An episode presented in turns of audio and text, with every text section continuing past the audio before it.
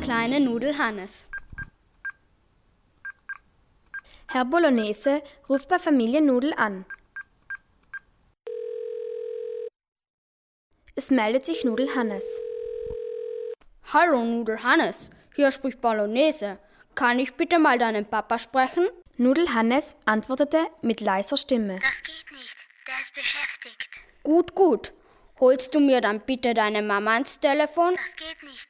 Die ist auch beschäftigt. Weil Herr Bolognese im Hintergrund Stimmen hörte, fragte er. Wer ist denn sonst noch zu Hause? Die Pasta-Polizei und die Spaghetti-Feuerwehr. Da fragte Herr Bolognese erschrocken. Um Gottes Willen, was ist denn passiert? Ich hab das Nudeln sind lecker Geschäft ausgeraubt und jetzt suchen sie mich.